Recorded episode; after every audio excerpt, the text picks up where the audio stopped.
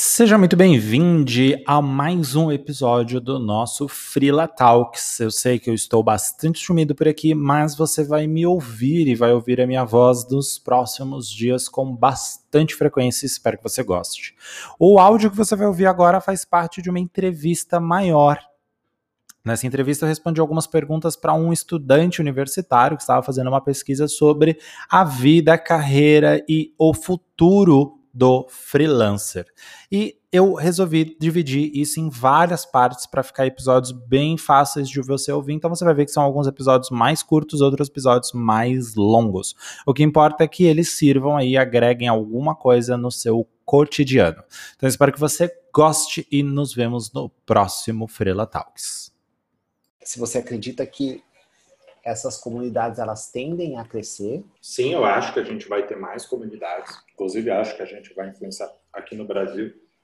Eu ainda tenho a crença de que o ser freela, o projeto vai influenciar muito isso. A gente já tem algumas pequenas iniciativas, por exemplo, existe aqui no Brasil uma iniciativa é, de produtores de conteúdos freelancers que é a criação de uma espécie de sindicato, que é a Guilda Guilda alguma coisa, vou pegar aqui o nome. Guilda, Olha só.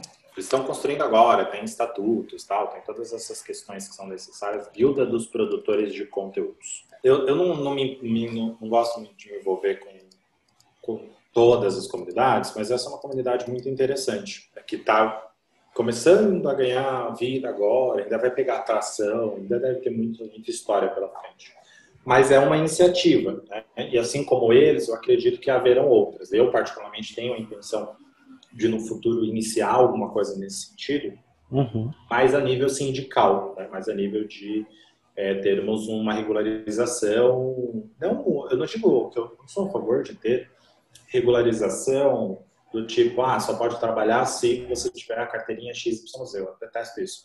Mas no sentido de fiscalizar o trabalho em si, sabe? Se as pessoas que estão trabalhando como freela têm oportunidades adequadas, se o mercado está contratando de forma coerente, é, se está pagando o valor que é adequado e principalmente para trazer benefícios que as categorias como CLT têm. Né? Então, é, 13 terceiro, férias ou alguma, alguma uhum. coisa nesse sentido, seguro de vida, é, o seguro DIT, por exemplo, né, o seguro DIT, enfim, entre outras opções. Então, assim como a guilda, eu acredito que mais outras aparecerão nesse sentido, não só porque o mercado está flexibilizando, mas porque o mercado está sendo obrigado a flexibilizar, já que a gente tem uma uberização das coisas, né? Isso Sim. é a gig economy em desenvolvimento.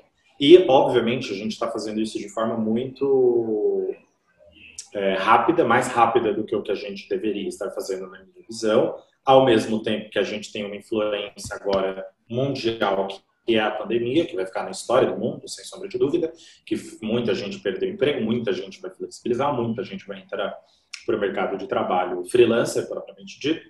Muitos não vão querer sair, porque vão perceber que existe algum benefício. Outros ainda, com certeza, vão querer voltar para o CLT as próprias empresas estão percebendo que o trabalho remoto, trabalhar com pessoas que gostam do que fazem é muito mais vantajoso. Uhum. Então, tem uma série de coisas que, que, que, vão fazer com que a gente tenha mais freelancers. Eu acredito que o futuro é freelancer, assim como o futuro é remoto. Eu acredito uhum. 100% nisso.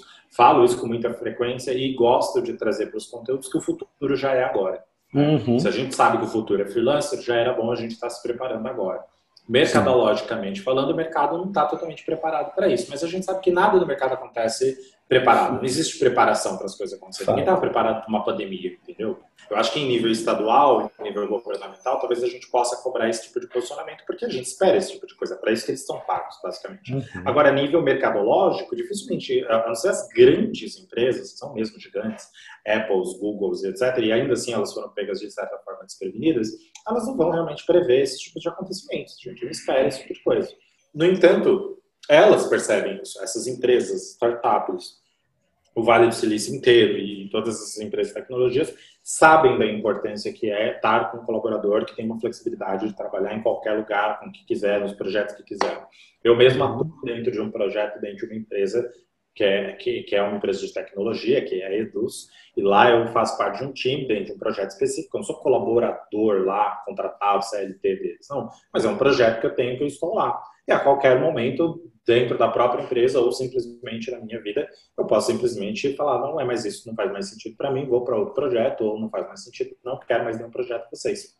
Esse tipo de flexibilidade é possível. Então, existe uma série de outras coisas que estão, é, é, uma série de outras questões que precisam ser debatidas aí dentro. Né? Então, acredito que por conta dessas questões que ainda precisam ser, algumas inclusive levantadas, então existe debate nenhum desse tipo, como é o caso, por exemplo, do seguro, né? Hoje, um freelancer, se ele tiver um problema de saúde, como é que ele ganha vida? Ele não ganha. Ele não uhum. ganha. Se ele não tiver preparado, e, e, poucos freelancers, pouquíssimos, talvez um número ínfimo, assim, vão estar preparados, vão ter um seguro, por exemplo. Uhum. E aí, seguros são absurdamente caros, tem todas essas coisas que precisam ser debatidas e a gente ainda não está nem debatendo.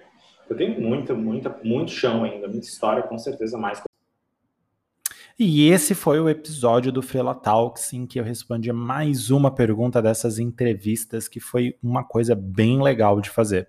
Agora eu quero estender um pouco a nossa conversa e quero te fazer dois convites. O primeiro é por que a gente não continua essa conversa lá no direct, lá na DM do Instagram? Se você quer dar seus feedbacks ou se você quer simplesmente dar a sua visão sobre o episódio de hoje, vai lá na DM, conversa comigo que eu prometo que eu posso demorar, mas com toda certeza eu vou te responder.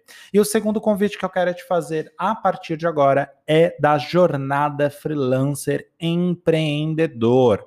Nos dias 12, 13, 14 e 15 de abril, agora de 2021, nós vamos fazer um evento online 100% gratuito. Durante esses quatro dias, eu vou compartilhar tudo o que você precisa saber para sair de um freelancer amador, de um freelancer conhecido como sobrinho, abandonar completamente esse complexo de sobrinho e se tornar um verdadeiro freelancer profissional, um freelancer empreendedor.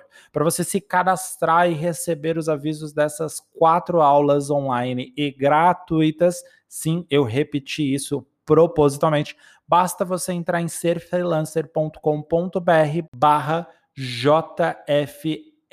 Então é bem simples, você coloca seu nome, seu e-mail e o seu cadastro já é confirmado automaticamente. Nos dias 12, 13, 14 e 15 você vai receber o um e-mail e outros lugares também que você decidir ali receber essas notificações para ficar ciente para assistir às aulas que serão ao vivo e serão online. E sim, eu vou repetir outra vez, serão gratuitas. Então, se eu fosse você, eu não perderia tempo. Aqui embaixo também vai ter o link da descrição. Você pode se cadastrar simplesmente clicando no link aí, se for mais fácil para você. Nos vemos lá.